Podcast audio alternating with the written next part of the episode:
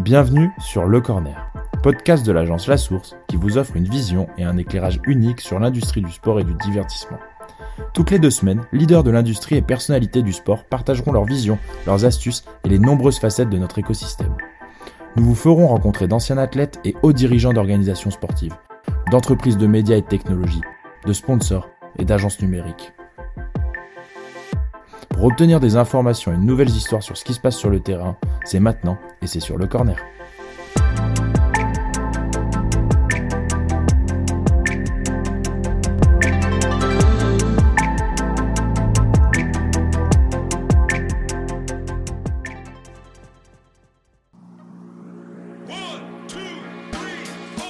Bonjour à toi Bastien, bienvenue sur le podcast Le Corner.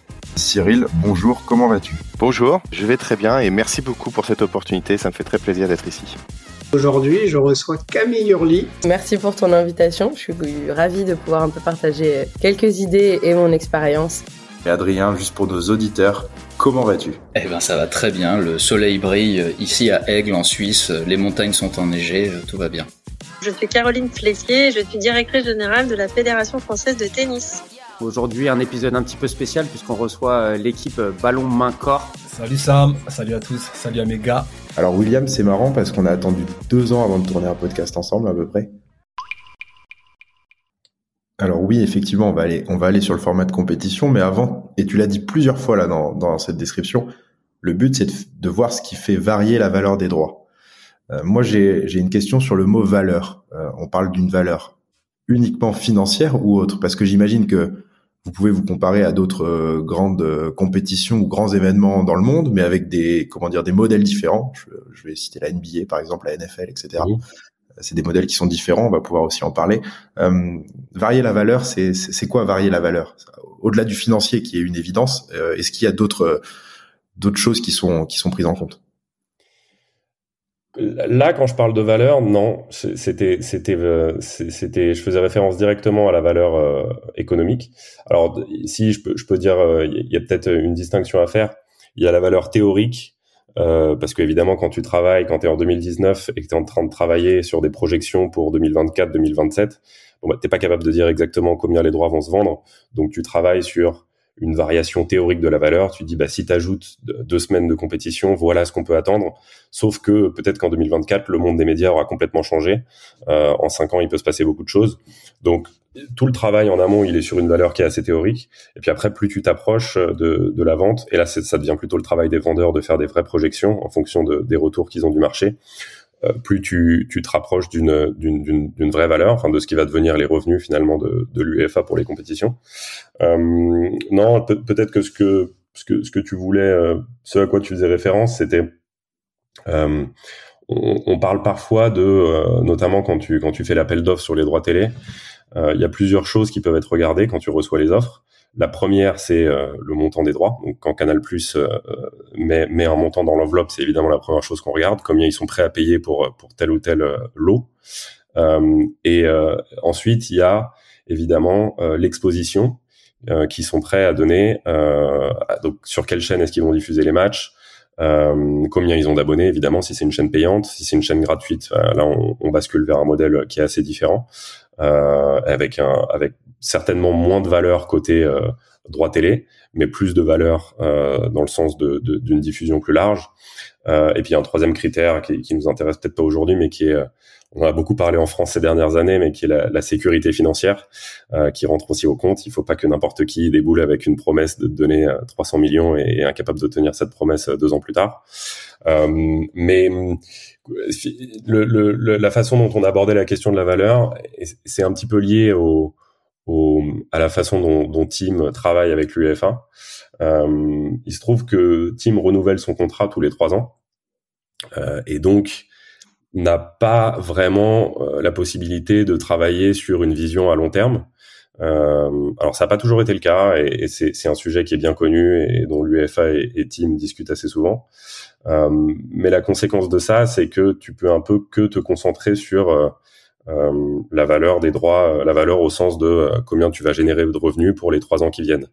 Et, et, je dis ça parce que une autre façon de faire, ça pourrait être de prioriser l'exposition. donc, par exemple, mettre des matchs sur une chaîne gratuite qui va te payer peut-être moins, mais tu sais que plus de monde vont voir tes matchs. déjà, ça va pouvoir éventuellement faire grossir la valeur côté sponsoring. et surtout, sur le long terme, tu te dis bah tu vas éviter de perdre des fans, tu vas peut-être même recruter des nouveaux fans parce que de plus en plus de gens vont voir tes compétitions et, plus tard tes droits euh, vaudront plus cher. Euh, c'est effectivement ça fait partie des, questions qu'on abordait assez souvent.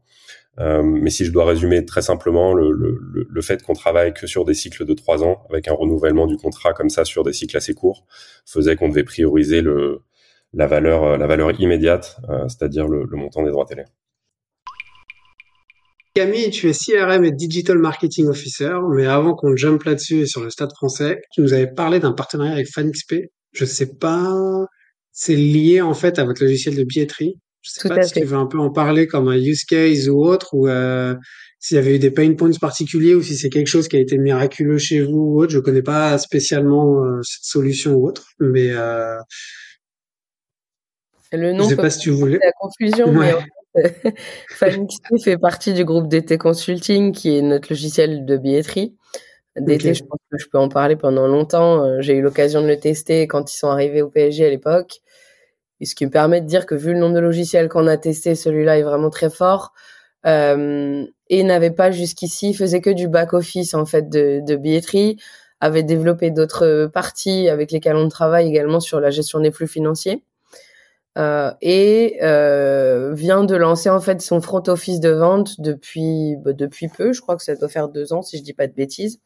Je me ferai taper sur les doigts euh, si jamais c'est une, une, erreur. Mais pour nous, ça devenait en fait logique d'avoir le, le full package ces jeux pour éviter déjà entre guillemets euh, encore un intermédiaire puisqu'on avait un mmh. la solution de paiement puis derrière un autre euh, un autre front office, euh, ça, ça, limite aussi les échanges et, et, ça fluidifie complètement les choses. Après, grâce à FanXP, on a un site euh, beaucoup plus fluide, beaucoup plus moderne. On a une présentation différente des offres billetterie et des différents tarifs pour simplifier au possible en fait le parcours client. L'objectif, c'est vraiment qu'en moins de cinq minutes, quelqu'un qui sait qu'il veut aller voir euh, voilà Stade Français Paris UBB, euh, il va cliquer sur la vignette grand public, il veut une place plein tarif, deux places enfants, il arrive sur le plan, il sélectionne ses places et hop, il passe au, au moyen de paiement derrière. S'il veut se ralentir un peu de temps, on a un super plan 3D euh, qu'on vient de mettre en place aussi avec des avatars tout juste. Donc en fait, tu as une simulation quasi réelle de ce que tu vas voir le jour, de, le jour du match. Hmm. Ok, ouais, tu vois. Voilà, Fanitspa a vraiment permis de, de simplifier un peu le, le, flux de données, on va dire, entre le, le front et le back-office, puisque maintenant les deux sont, sont presque la même chose, la même personne. Donc, euh, on l'a lancé en décembre. Euh, pour le moment, pas de plainte, tout va bien.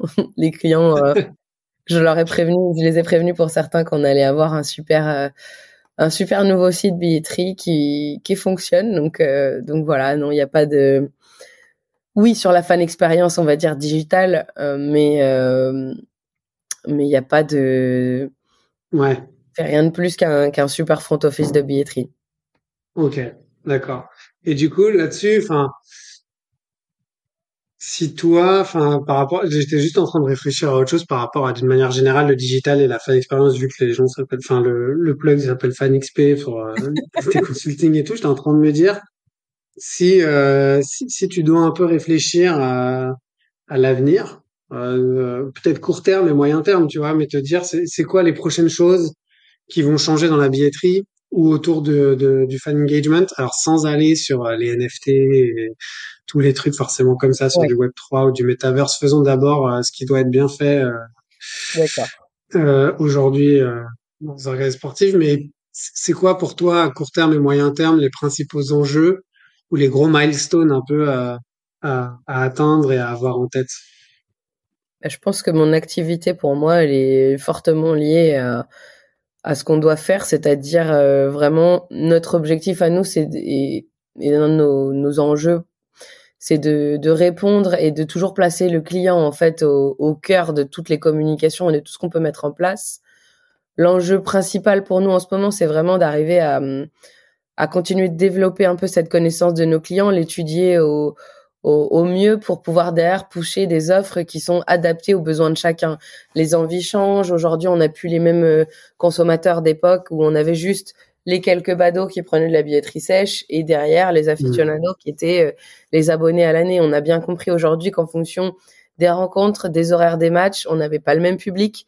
Il faut qu'on soit en, capacité en fait de, de, proposer des offres vraiment adaptées. Donc pour moi, l'avenir de la billetterie, c'est de pouvoir segmenter et d'avoir peut-être un pas non plus un panel d'offres trop élevé parce qu'après on risque de perdre un peu euh, les, les, futurs clients, mais d'avoir une bonne base ciblée en fonction des, des, des, attentes de nos clients. Et après, de leur parler, de les accompagner. Moi, pour moi, le futur, je le vois comme euh, on sait quand tu t'approches de Jambouin et on t'accompagne à partir du moment où tu as acheté ton billet jusqu'au jour du match. On te, on te met un peu dans l'ambiance, on te, on te raconte un peu ce qui va se passer et à partir du moment où tu es aux abords du stade et que tu vas valider ton billet, tu as ton message de bienvenue à Jambouin, on t'accompagne parce qu'on sait que tu es un amateur de hot dog, on te redirige vers euh, le food truck en tribune par des princes pour que tu ailles mmh. goûter les spécialités, qu'on te pousse vraiment des choses, peut-être même avant même que tu en aies envie, mais des choses qui seraient pas loin en fait de tes envies. Sans qu'on soit dans un marketing de masse. Sans intrusif, quoi. Ouais. Mmh voilà, sans être intrusif, mais plutôt, euh, on va dire, euh, avoir cette espèce d'intelligence artificielle qui te permet de calculer un peu quelles sont tes envies, euh, sans qu'on te matraque. moi, bombarder mes bases d'emails au quotidien, je trouve que c'est c'est inutile. Mieux vaut communiquer un peu moins, mais mieux. Et tu le vois au niveau des mmh. chiffres, ça marchera mieux que envoyer à 200 000 contacts ton offre pour SFP UBB. Bah, tu feras moins de ventes que quand tu segmentes, ça c'est sûr. Ouais, alors Adrien de Chevenier, j'ai 39 ans, je suis l'heureux papa de deux enfants et euh, je suis en charge de tout ce qui est digital pour euh, l'Union cycliste internationale, donc euh, la, l'organisation fêtière du vélo depuis maintenant 4 ans. Et donc un défi aussi pour toi, j'imagine, dans le digital, parce que il faut, comment dire, mettre des outils à disposition qui visent un public et une tranche d'âge un peu plus large. Alors après, c'est euh, un constat qui est peut-être un petit peu plus vrai sur certaines disciplines que d'autres. Euh, euh, notamment, je repense à l'espèce de d'image qu'on se fait tous du Tour de France où c'est ton grand-père qui t'emmène au bord des routes pour pour venir regarder l'épreuve et puis c'est moi c'est aussi comme ça que je l'ai découvert. C'était chez ma grand-mère en Haute-Savoie à regarder passer le tour. C'est comme ça que j'ai été un peu pour la première fois de ma vie confronté au vélo. Sportif en tout cas enfin en tout cas pro. Euh, concrètement, euh, euh, c'est c'est c'est c'est un sport qui euh, devient de plus en plus technique. C'est un sport qui devient de plus en plus graphique parce que là encore une fois je parlais de la route mais tu prends le downhill en mountain bike c'est juste un sport incroyable. Et je peux te dire qu'en ayant été au jet dans le bol d'arrivée quand quand Loïc Bruni franchit la ligne et que tu as trois français sur le podium que honnêtement, je sais toujours pas comment on a réussi à survivre par rapport à la déferlante de personnes qu'on a vu euh, sauter les barrières, arriver jusqu'au podium et ainsi de suite. C'était juste impressionnant et il n'y avait pas beaucoup de personnes, euh, on va dire, de plus de 35 ans. C'était vraiment euh, des jeunes shootés à l'adrénaline, qui euh, idolâtrent les, les, les, les Amaury Pierron, les Loïc Bruni, encore une fois, les Greg Minard, tous les tous les grands athlètes que tu peux avoir sur sur le downhill. Euh, et honnêtement, euh, là pour le coup, tu sais qu'il faut que tu ailles à 100% sur le digital parce que c'est comme ça que tu réussiras à te mettre en lien avec avec ses fans. après, le sport plus classique, plus traditionnel du de, de, de de la route ou de la piste, il y a énormément de choses qu'on peut faire et qu'on est en train de faire pour essayer de les dynamiser, de les rajeunir. Là, je pense notamment euh, pour la piste, euh, qui est euh, une des disciplines olympiques phares sur les Jeux d'été. on a monté en partenariat avec Discovery la UCI Track Champions League, où euh, tu as un roster euh, spécifique de, d'athlètes à la fois endurance et sprint euh, qui s'affrontent sur des formats très très simples et très très compréhensibles. C'est un produit qui a été pensé pour la télé, c'est un produit qui a été pensé pour le digital, tu as des panneaux LED partout, enfin c'est, juste hallucinant tout ce qui a pu être mis en place sur cette partie-là et tu te rends compte que ne serait-ce que dans les personnes qui sont présentes dans les vélodromes, ça, ça a eu son attrait. Enfin, tu viens voir un show, tu viens pas juste voir des coureurs enchaîner du Kering, enchaîner de l'omnium. C'est vraiment. du coup, ça va avoir un impact sur euh, les disciplines du futur, notamment dans les vélodromes? C'est-à-dire que tu penses qu'il y a des disciplines qui sont plutôt amenées à à mourir à petit feu et d'autres qui vont se créer pour justement euh, être plus adaptés au mode de consommation d'aujourd'hui? Honnêtement, mourir à petit feu, je le vois pas forcément parce que nous on voit dans les bassins de licenciés. Bon là, c'est vraiment la, le métrique qu'on a le plus simple euh, et, euh, et, on voit des choses type le BMX racing qui reste un sport qui peut paraître un peu confidentiel, mais qui a un nombre de pratiquants hallucinant. Nous, on a une semaine avant les championnats du monde, tu as une semaine qu'on appelle le BMX Challenge, où tu as des gens de 6 à plus de 50 ans qui viennent s'affronter sur une piste de BMX. Et quand tu vois l'engouement, c'est 5-6 000 participants sur la semaine. C'est, c'est, c'est... Et pourtant, c'est un truc confidentiel, ça fait un moment que c'est là. Si je dis pas de bêtises, c'était dans les années 80 que ça a été lancé. Euh, ça meurt pas du tout. Euh, après, tu as d'autres disciplines qu'on a soit introduit carrément aux Jeux Olympiques. Euh, le BMX freestyle, euh, jusqu'à présent, c'était pas du tout, euh, c'était pas du tout représenté, ou en tout cas, c'était assez underground entre guillemets comme pratique et ça a attiré pas mal de monde parce qu'on a bénéficié aussi de ce nouvel élan qui a été balancé euh, par le par le CIO et on va lancer de nouveaux trucs. Par exemple, il y a une, une, une, discipline euh, qui nous, nous, nous, nous, nous, nous titille à mort, ça s'appelle le snowbike c'est euh, c'est c'est du c'est du downhill sur la neige, c'est assez fou comme comme discipline. Donc là, on est en train de regarder pour structurer un peu, faire une coupe du monde, un calendrier et ainsi de suite. Mais tu te rends compte que tu as des pratiques incroyables qui peuvent émerger sans pour autant que ça ait un impact ou que d'autres soient délaissés quoi.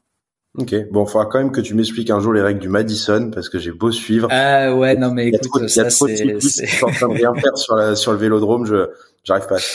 À Alors écoute, on se, on se formera tous les deux au cycle ball si tu veux, mais mais Madison, je pense qu'on n'est pas prêt. Très bien.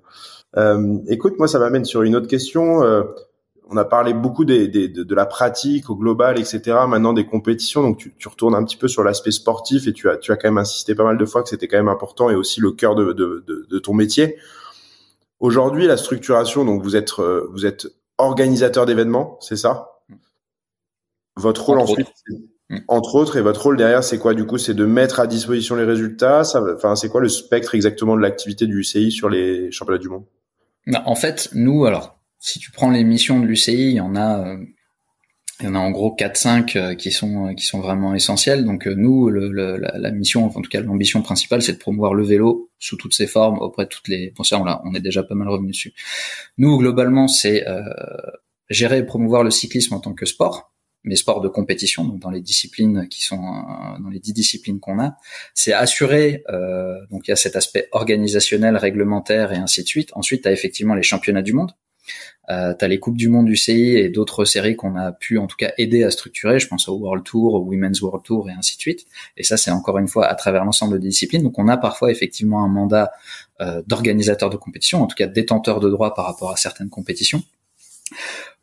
Comme je l'ai dit aussi, on a beaucoup de, de, de, de, de, en tout cas de, volonté pour développer le cyclisme via des euh, programmes de solidarité, via un réseau international de centres d'entraînement, de formation. Donc, on en a parlé brièvement ici dans nos locaux euh, à l'UCI. C'est assez, assez sympa parce qu'en fait, c'est pas les locaux de l'UCI à la base, mais c'est les locaux du Centre mondial du cyclisme que l'UCI euh, occupe en partie. Donc on a un vélodrome chez nous. Euh, je, je, sors pour mon café de mon bureau, je vois des athlètes sur la piste en train de tourner. Je tourne la tête par la fenêtre, je vois une piste de BMX, j'ai une piste de pump track. Je vais de l'autre côté. Alors, euh, BMX, euh, on a des initiations. Euh, simplement, je dois avouer que mon, alors je sais pas si c'est mon courage ou ma peur, on fait que j'ai préféré pas tenter l'aventure, surtout qu'on a des, on a des histoires de, de, de bah, justement de phase de découverte des salariés de l'UCI qui ont pas forcément bien terminé ou en tout cas qui ont fini avec quelques quelques quelques os cassés on va dire. Euh, mais la piste oui on en fait on en fait très souvent. On a la chance d'avoir la piste qui nous est ouverte euh, tous les mardis en hiver. Donc euh, bah t'as as un certain nombre de membres du staff qui vient qui vient rouler. Donc voilà donc nous on a quand même cette grosse cette grosse partie de promotion de solidarité et autres on en a parlé beaucoup aussi. T'as tout, euh, t'as toute la partie euh, promotion du vélo en tant que pratique sportive saine, que moyen de locomotion, que moyen de désengorger les villes, que moyen de voilà de de, de, de, de transport durable par rapport euh, par rapport à d'autres. Euh, après, on a aussi nos missions bah, qui sont inhérentes à toute notre activité sportive, à savoir garantir l'intégrité du cyclisme, que ce soit via sa gouvernance, via euh, l'équité, euh, l'égalité homme-femme. Donc en fait, on a un rôle un peu politique, on a un rôle véritablement institutionnel, on a un rôle de détenteur de droit, on a un rôle de formateur. Donc on fait un peu tout en fait dans le vélo et c'est ça qui est aussi super chouette. On en revient aux problématiques de création de contenu, de parler de tout et de toutes les disciplines en même temps. au final, c'est ce qui fait un peu la, la singularité de notre boulot, c'est qu'on a plein plein de choses différentes à faire. Alors Bastien, pour ceux qui te connaissent pas, tu es le, fondateur et le CEO de Mentalista. Et du coup, dans le sport, enfin si euh, même si c'est peut-être pas autant développé, j'imagine que tu touches à la fois au côté euh, sports performance, donc dans le sens euh, amélioration de la performance physique ou même euh, prévention des blessures, maximisation du potentiel d'un joueur par rapport à une échéance, à un match hyper important. Et tu dois aussi avoir plus sur l'aspect, je dirais, média, euh, cette quête un peu d'hyper personnalisation, enfin essayer de mieux comprendre le cerveau ou en tout cas à quel moment tu consommes tel ou tel type de contenu et donc euh, pouvoir être en mesure de mieux déceler les envies ou en tout cas euh, l'environnement du cerveau à ce moment-là pour te proposer le contenu adéquat par rapport à l'instant T quoi. Ouais. Ben ça c'est exactement les deux use cases qu'on a dans le sport. Le sport c'est quand même une grosse verticale pour nous parce que hum, la performance, bah, c'est vrai que dans le sport, ça a beaucoup de sens, forcément. Moi, j'ai cette impression qu'on arrive à une sorte de, de limite un peu de compréhension du corps, de, de, de l'amélioration de la performance euh, physique, et qu'aujourd'hui, il y a quand même une grosse inconnue qui est ce cerveau, qu'est-ce qui se passe dans, dans le cognitif, qu'est-ce qui se passe socialement. Et ça, ça intéresse beaucoup les acteurs du sport quand, quand on échange avec eux. Et je vais donner un exemple mmh. très concret parce que on a travaillé avec Alpine euh, euh, l'été dernier pendant le Grand Prix de, de de France, de, de Formule 1. Et euh, on avait justement ces deux use cases qui étaient présents dans un seul et même projet. Le brief, c'était qu'on devait équiper à la fois les fans dans les gradins d'un dispositif euh, avec une casquette connectée avec notre dispositif pour monitorer euh, l'engagement des fans. Et on avait aussi un dispositif qui était équipé sur les mécaniciens dans les paddocks pour mesurer leur performance. Donc ce même dispositif. En parallèle. Donc tu avais, avais, les. Ok, d'accord. Le même dispositif permettait à la fois de, de comprendre bah, qu'est-ce qui fait réagir les fans et de créer du contenu à partir de ça, de datavis, mmh. de, l'engagement pour les fans, et aussi dans pour les mécaniciens de voir bah, à quel moment euh, il y a des, y a des, cohérences, il y a du stress, etc. Mmh. Il en est sorti quoi de ça? En fait, ce qui était hyper intéressant, c'est que on a produit des data vis en temps réel et euh, ça a un peu changé aussi le regard, je pense que l'équipe avait sur ses sur ses équipes, etc. Parce que ce que j'ai trouvé assez intéressant, c'est qu'on imaginait un rejet vraiment des mécaniciens de s'équiper, etc. D'avoir un dispositif en plus qui aurait pu être contraignant. Mais en fin de compte, la mmh. première journée ils ont testé, la deuxième journée ils allaient voir sur l'ordinateur pour dire bon bah alors là est-ce que je suis performant ou pas? Enfin tu vois ils voulaient avoir tout de suite le résultat, le feedback. Et en fin de compte, bah, peut-être un biais dans cette, il y a peut-être un biais qui est que ces mecs-là euh, sont driven euh, par les data et euh, mm. veulent surperformer en permanence et bouffent de la data en permanence pour être sûr de, de faire en sorte que l'écurie gagne. Donc j'imagine que ça a dû appuyer sur un bon, un bon bouton chez eux, quoi. Mm. Et du coup, c'est bien la preuve que cette, cette donnée, elle manquait. En fait, ils en avaient vraiment besoin pour voir cette, cette nouvelle source d'information et qui peut après faire des choix stratégiques, tu vois, permettre de faire des choses stratégiques. Mmh. Et, et euh, ça, donc ça, c'était dans le paddock, donc côté euh, performance par rapport à une équipe euh, là de, de F1. Euh, côté fan, c'était quoi? C'était comprendre les émotions ou comment ils réagissaient par rapport aux, aux événements qui arrivaient sur sur le circuit ou sur ce qui se passait tout simplement dans les gradins, quoi. Ouais, c'est ça. En fait, on synchronisait. Donc, on avait une quarantaine de casquettes connectées dans les dans les gradins avec un, un panel de personnes mmh. qui avaient été sélectionnées par Alpine. Et donc, ils étaient équipés et on monitorait ce qui se passait d'un point de vue physio dans les différents événements un peu marquants, début de la course, euh, euh l'arrivée dans les paddocks, euh, etc., etc. Et du coup, enfin, je sais pas s'il y a des, si vous pouvez discloser certaines informations ou pas, mais euh, il, en est sorti quoi euh, Enfin, pour Alpine, l'enjeu c'était bon, j'imagine un peu de comprendre et de voir quels ont été les moments où il y avait le plus grand d'émotion ou à quel moment ça devait euh, intéresser les fans ou en tout cas qu'il y avait une alchimie dans le cerveau qui faisait qu'il se passait quelque chose. Euh, j'imagine que le départ, un accident ou des choses comme ça, ou pas du tout. Au contraire, il y avait plein d'autres moments qui étaient particulièrement intéressants. en fait, il y a, plein de choses qui sont très intéressantes. Alors après, euh, euh, malgré tout, pour ce qui est de l'engagement, on, s'en doute, mais euh, il, s'est passé quand même quelque chose pour les fans parce que ce qui était, ce que j'ai trouvé assez bizarre dans ce projet, c'est que les fans n'avaient pas en temps réel l'information de ce qui se passait, enfin de, des data viz qu'on faisait.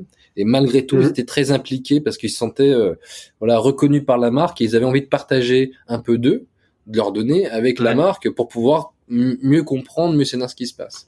Et pour Alpine, c'était quand même l'occasion bah, d'expérimenter, parce que c'est quelque chose qui était très nouveau, qui avait encore jamais été fait par aucune des écuries, et de mieux comprendre, bah, voilà, est-ce que cette donnée, elle peut nous être utile pour mieux comprendre la performance, pour mieux comprendre l'engagement de nos fans, est-ce que ça, enfin, qu'est-ce que, qu'est-ce que ça mmh. change dans ce sport-là?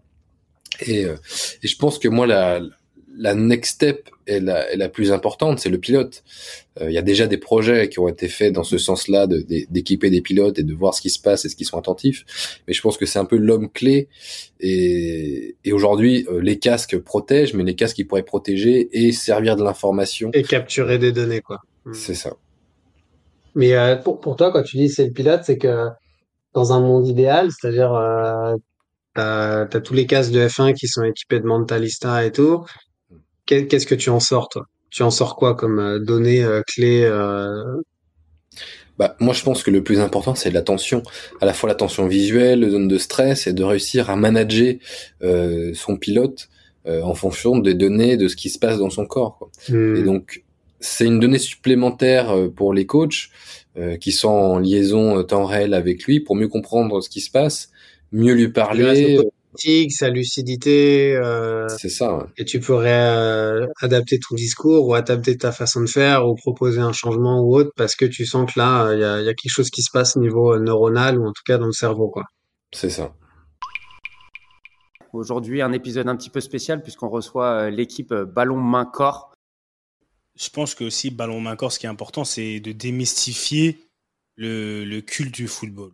Parce que Aujourd'hui, encore plus avec le, dans, dans l'ère, euh, l'ère dans laquelle on vit, le football, c'est pas pour nous, c'est notre passion, mais pour beaucoup, c'est, c'est, c'est impressionnant. Des fois, on nous pose des questions. Comment c'est dans un vestiaire? C'est comme s'il y avait, c'est un peu comme la, la, le, le, côté mystère d'une monarchie, par exemple. Je regardais The Crown et c'est un peu pareil. Non, mais il y a, ce côté une part de sacré en fait. Il y a une part de sacré et aujourd'hui, nous, on peut, à travers Ballon Main Corps, on peut quand même faire entrer les gens dans ce cercle un peu fermé qui fait rêver beaucoup de personnes. Et on va, on va le ramener à quelque chose de très, très simple, de quelque chose de très humain. Voilà pourquoi on a, on a ce genre de discussion comme EDQ et Ricky, à bâton rompu, on est entre potes, on discute pour au final montrer à, au, comment dire, aux des mortels que être footballeur, au final, c'est, ça, ça peut s'apparenter à comme toi quand tu vas au travail, avec d'autres particularités, c'est sûr, d'autres facteurs, mais fin des fins, c'est des hommes qui vivent leur passion, qui vivent leur métier à un moment donné. Et c'est voilà, il faut quand même ramener les choses un peu sur terre. Et nous, on est très, on est beaucoup dans la simplicité et on veut vraiment s'écarter de tout ce, côté un peu trendy, ce côté qui fait, qui fait vraiment strassé paillettes. Non, on est des, des papas, on est des êtres humains comme tout le monde. C'est marrant que tu dis ça parce que d'une manière générale, je trouve que c'est un peu la direction dans laquelle va la société d'une manière générale et, que les, repères de nos parents euh, ne sont plus du tout les mêmes que les nôtres. Ça veut dire que maintenant, d'une manière générale, il faut savoir s'adresser à tout le monde. Quand tu es footballeur, il faut avoir la, la, capacité et savoir s'adresser aux personnes autour de toi parce que tu sais que ta carrière, c'est pas que le football, il va y avoir un avant, un après. Et c'est un peu la même chose dans le monde dans l'entreprise où tu as un côté, on dit toujours, euh, nous, dans, dans, dans l'accompagnement qu'on a, soit des jeunes, quand, quand, on donne des cours dans nos anciennes écoles ou, ou quoi, c'est le côté traite bien tout le monde autour de toi parce que potentiellement ton stagiaire, dans 10 ans, ça sera lui ton boss. Et vice-versa. Et tu un côté un peu cette, euh, cette réflexion globale. Les gens l'ont pas forcément, en tout cas les générations d'avant l'ont pas forcément et ont un peu mais, cette difficulté à pas mettre de barrière entre eux-mêmes, leur poste et les personnes autour d'eux, que ça soit dans une structure différente, que ça soit au sein de la même structure, dans une hiérarchie différente. Et, c'est un thème que vous, vous abordez beaucoup là euh, dans, ce que vous dites et que vous essayez de transmettre aux enfants en disant il y a du glamour, il y a du pas glamour, avec le respect des anciens que vous abordez beaucoup sur la, plupart de votre podcast, mais en, en, disant que le fait d'être à des postes différents ou à des positions différentes ne change pas la nature et le besoin de pouvoir échanger entre les différents, entre les différents pôles. Ça vous parle ce que je vous dis ou pas? Moi, pour rebondir sur ce que tu dis, on est dans un monde d'information et d'opportunités qui n'était pas le cas il y a 20 ans. Il y a 20 ans, une carrière de footballeur, c'était très secret et il y avait ce que les journaux pouvaient en dire, basta. Maintenant, on est complètement, on est diamétralement opposés. On a l'impression d'avoir des insights de la part des clubs sur la vie de vestiaire, sur les entraînements, de la part des joueurs sur leur quotidien, sur euh, même leur rémunération, sur leur famille.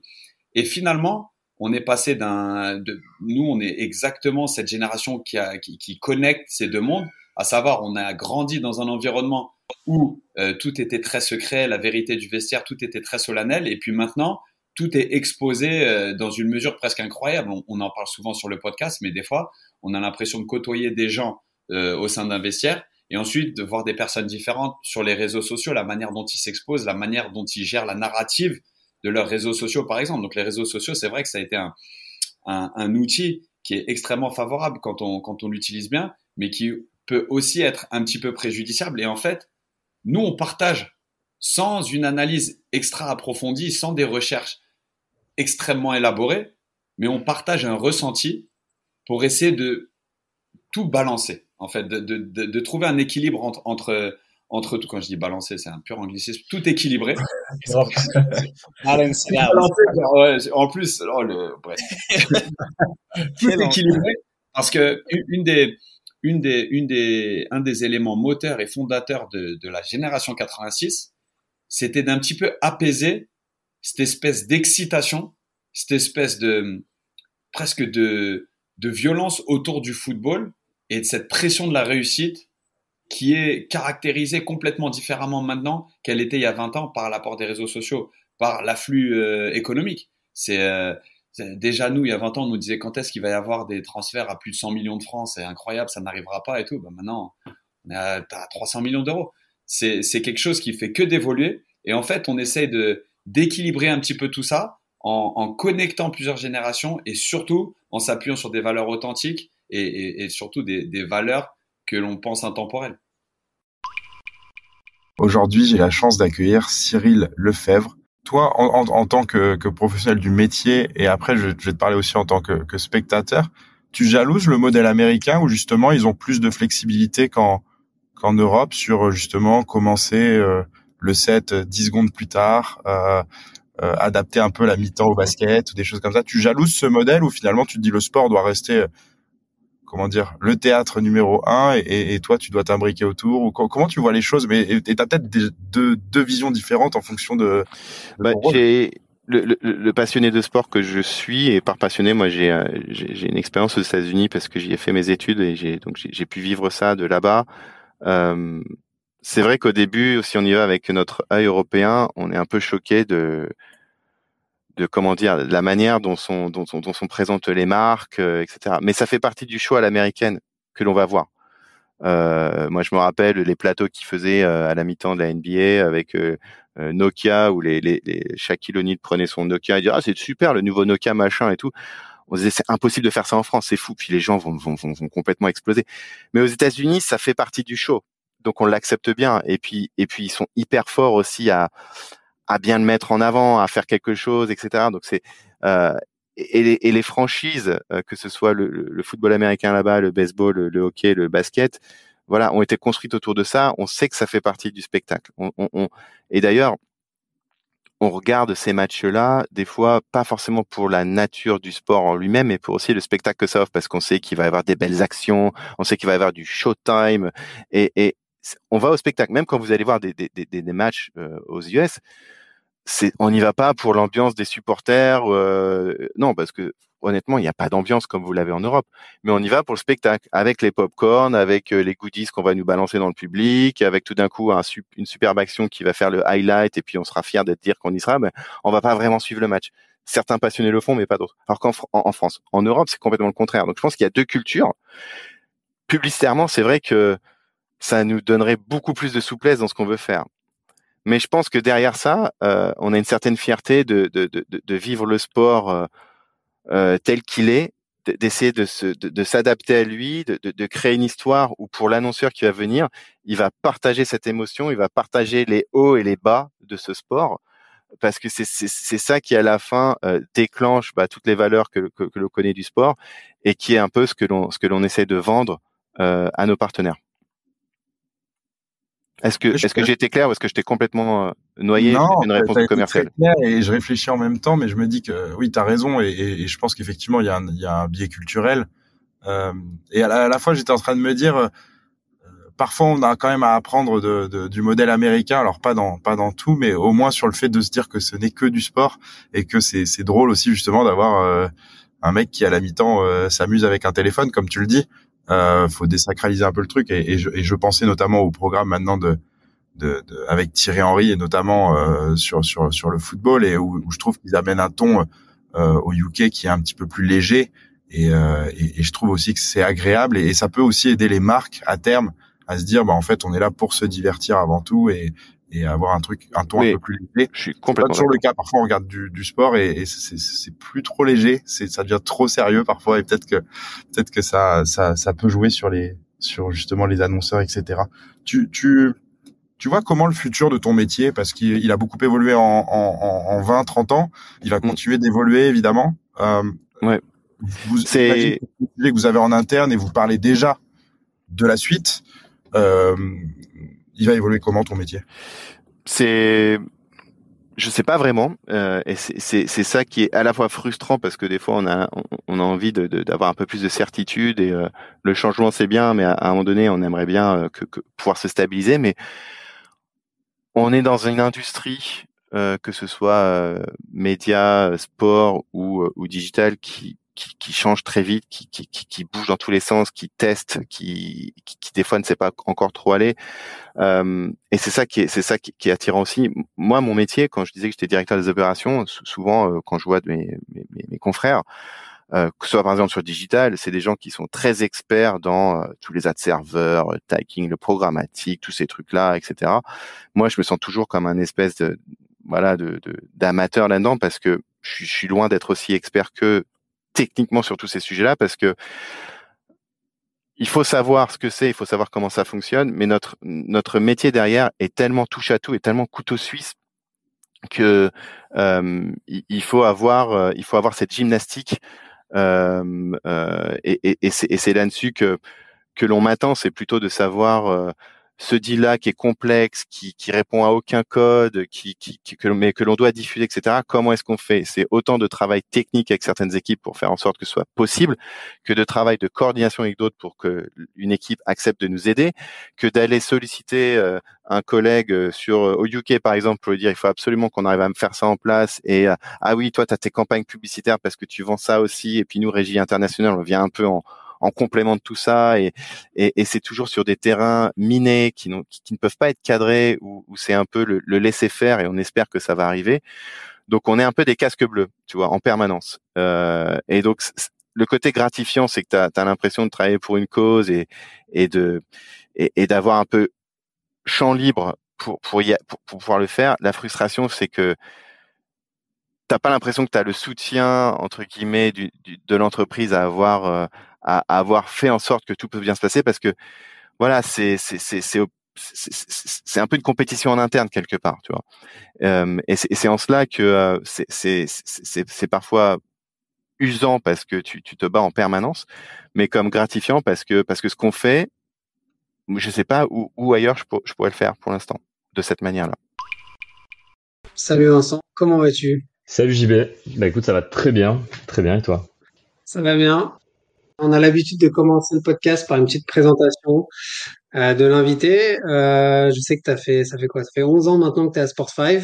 Comment tu vois un peu les choses, toi, euh, par rapport au digital? Est-ce que le digital permet de mieux compenser? Est-ce que ça permet de faire le bridge avec cette perte de linéaire TV qui fait vivre encore presque tout l'écosystème sport hein, On va se mentir, les droits télé, c'est quand même la première manne financière. Ouais. Tu, tu le vois comment, en fait, ce truc de sans opposer Linear TV avec tout ce qui est digital et tout, mais quoi, dans la construction des packages pour euh, maintenir au moins un niveau constant, voire grossir ces, ces packages-là, c'est, tu le vois comment, toi, perso? Bah, pour, pour l'instant, clairement, ça remplace pas la valeur qui est, euh, qui est générée par, les, par les deals classiques euh, TV, TV média, mais pour l'instant, je pense qu'on est encore dans voilà, le digital comme un levier de, de, de développement, un levier d'attraction, de, de renouvellement des audiences. Euh, les réseaux sociaux, c'est un des leviers, c'est peut-être le premier en, début de en début de chaîne, quoi, pour parce que c'est le truc qui te permet de toucher massivement des gens ou qui soient partout partout sur le globe et donc de de les de leur montrer ton ton, ton sport, ton événement, etc. C'est le, le premier truc. Après, euh, l'expérience a montré, a prouvé qu'on n'est pas propriétaire de ces audiences sur les réseaux sociaux. Donc avoir, euh, je sais pas, 10 millions d'abonnés sur euh, sur Insta, c'est bien, mais la question après, c'est comment tu arrives à convertir ça, comment tu arrives à fidéliser ça. Euh, et donc ensuite, il faut mettre en place d'autres d'autres stratégies, quoi. Donc euh, on est aussi à un moment où je pense qu'on revient aussi aux expériences sur des sur des plateformes propriétaires sur du sur des sites internet, sur euh, pourquoi pas des applications mobiles, où on va pouvoir travailler plus l'embasement, pouvoir travailler la connaissance fan aussi, on va pouvoir proposer des expériences mmh. euh, qui vont permettre d'affiner cette connaissance-là, cette, cette segmentation. Et une fois que ce travail est fait, j'ai envie de dire, c'est là où tu peux réfléchir à comment monétiser entre guillemets cette audience-là, parce que tu déjà as acquis une, une audience qui est suffisamment importante, et en plus tu connais très précisément, très finement cette, audience-là.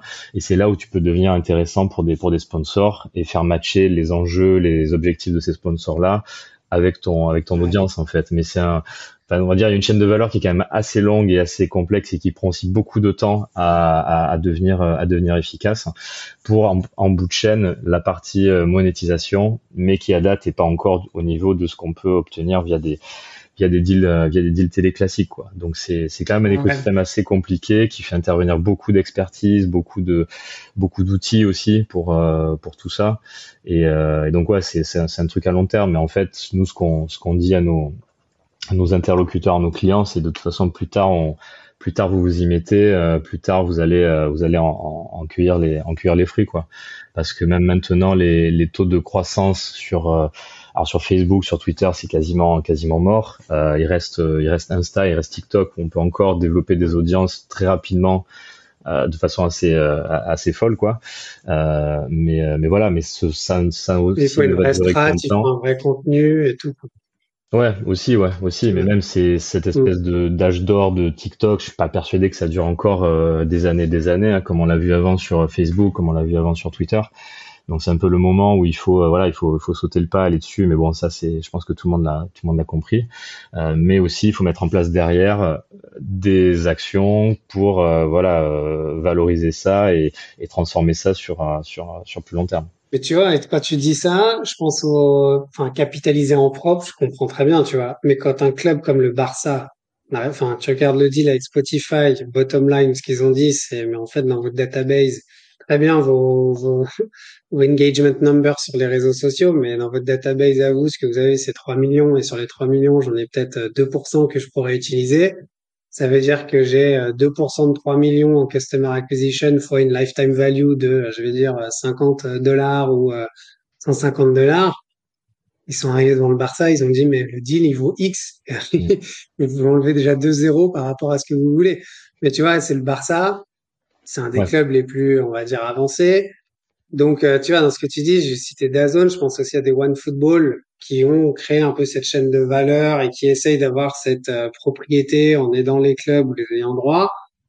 Je, tu, tu, tu penses que c'est vraiment quelque chose de, de faisable ou c'est, est-ce qu'il y aura un écosystème vraiment purement qui viendra du sport ou des, des alliés pour aider les ayants droit? Parce qu'une fine, c'est ce que tu dis, c'est comment t'en bases, comment t'as ton first party data ou ton même ton zéro party data aujourd'hui, comment tu connais mieux et comment tu changes tes services et tu monétises derrière. Mais c'est, ça paraît hyper complexe sur la chaîne de valeur hein, tel que tu le décris là, quoi. Ouais, je pense que ça. Et puis ça revient à ce qu'on qu'on disait tout à l'heure, le, le niveau de, de, maturité sur le digital des, des, des, marques, des sponsors, et encore plus quand tu as un Spotify avant qui, euh, bah, du coup, c'est littéralement euh, créé sur le créé sur le digital. Ils vont beaucoup plus être être challengeants sur ces sur ces sujets-là. Euh, il y, a, y, a, y, a, encore quelques années, on pouvait juste euh, dans une presse mettre, ben voilà, on a on a 500 000 fans sur tel réseau social et ça passait. Sauf que maintenant, on te demande un peu plus. Donc, ok, 500 000, mais c'est quoi votre reach effectif euh, sur des contenus? Après, ah oui, ok, mais qu'est-ce que c'est votre taux d'engagement aussi? C'est quoi votre taux d'engagement par rapport à d'autres clubs, etc. Et du coup, les, les, les sponsors sont beaucoup plus picky, beaucoup plus challengeants sur ces sur ces points-là. Donc il faut, euh, bah, il faut avoir les, faut avoir les armes pour, faut, faut avoir mis en place les actions déjà pour avoir les bons KPI qui sont suffisamment convaincants. Et il faut aussi les outils pour être capable de sortir ces sortir ces données-là et, et arriver à répondre à ces à ces challenges. Mais ouais, je suis d'accord que c'est c'est quand même assez c'est quand même assez complexe quoi. Et tu as beau être ouais, le digital officer d'un club, c'est quoi ta strat? Je te donne les clés du camion de euh, Barça ou l'OL ou autre, tu vois, mais c'est, tu me dis, tu fais deux choses, tu vas à la fois sur euh, TikTok, Insta pour créer cet engouement parce que tu as besoin de montrer ces taux d'engagement, de créer tes communautés de demain, tout ça. Et en parallèle, tu investis sur euh, tes propres apps en interne pour justement te dire, OK, comment je drive ce trafic de euh, tel réseau social ou de telle plateforme à mon app ou à mon store ou à ma merch, mon e-commerce plateforme. C'est quoi, enfin, c'est quoi un, pour toi, si, si tu un peu les clés du camion comme ça, même rapidement, tu vois, c'est mm. c'est de mener les deux de front en te préparant un peu à l'avenir. C'est tu te dis que les réseaux sociaux demain, ils, ils engagent moins ou que tu as moins cette croissance euh, qui arrive? Ouais, je pense, ouais, je pense parce que les, ouais, les, les, les réseaux sociaux, c'est, c'est évidemment un truc que tu dois traiter euh, pour euh, pour faire du reach, du reach massif, mais c'est assez fragile, euh, c'est assez fragile. Tu vois même avec le avec l'histoire de, de Twitter en ce moment. Hein, euh, on ne sait pas combien de temps la plateforme va tenir en, va tenir en place. C'est de vraiment c'est de plus en plus cata ce qui ce qui est fait par par, par Musk dessus. Donc voilà, c'est aussi une preuve en plus que tu peux pas euh, baser toute ta stratégie sur ces sur ces sur ces plateformes là qui pourtant ont fait énormément pour le sport, qui ont fait énormément pour notre notre industrie avant et que du coup il faut préparer le, le coup d'après. Effectivement, ouais, proposer des expériences différenciantes, exclusives euh, à tes fans sur tes plateformes propriétaires où tu peux où tu peux maîtriser tout ça. Mais même ça, c'est quand même assez euh, c'est quand même assez compliqué parce que bon, moi je suis euh, je suis supporter de, de, de l'OM, voilà, j'ai l'appli, mais je vais quasiment jamais dessus, je vais jamais sur le site internet non plus je suis le club sur les réseaux sociaux et donc de temps en temps je suis exposé à un contenu, à une vidéo, un truc et c'est cool, je like, etc. Mais je suis pas et pourtant j'adore ce club, hein, mais pourtant je suis pas non plus au point où euh, je vais aller sur l'appli tous les jours pour lire des articles que je pourrais lire ailleurs ou qui vont être euh, un peu entre guillemets euh, quelque chose de hyper neutre euh, sans prise euh, prise de parti etc et, et, en fait je pense que je suis pas le seul dans ce cas-là. Du coup c'est en tant que club comment tu incites tes fans à bah, venir consommer des expériences du contenu sur tes sur tes propres plateformes. Et c'est un truc qui est pas simple à qui est, pas simple à trouver quoi. Caroline enchantée.